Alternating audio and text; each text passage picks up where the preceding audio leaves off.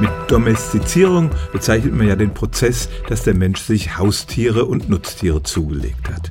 Die landläufige Vorstellung ist, dass man sich zunächst ein wildes Tier geschnappt hat und dann durch Züchtung die positiven Merkmale, die man haben wollte, verstärkt hat. Der wilde Wolf wurde zum zahmen Hund, die Rinder gaben mehr Milch und die gezüchteten Hühner legten mehr Eier.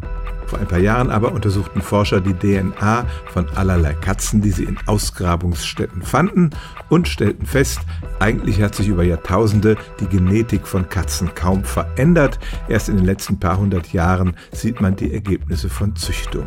Und das heißt, als vor etwa 9000 Jahren die Menschen im Nahen Osten sesshaft wurden und Landwirtschaft betrieben, zogen ihre Siedlungen wilde Katzen an, denn in den Dörfern gab es auch viele Ratten und Mäuse und die waren ein gefundenes Fressen für die Katzen.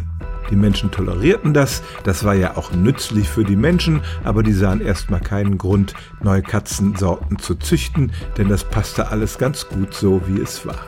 Ganz anders als die Hunde sind Katzen nicht vom Menschen gezielt verändert worden, sondern sie haben sich selbst domestiziert. Das heißt, sie sind von sich aus dahin gezogen, wo Menschen lebten.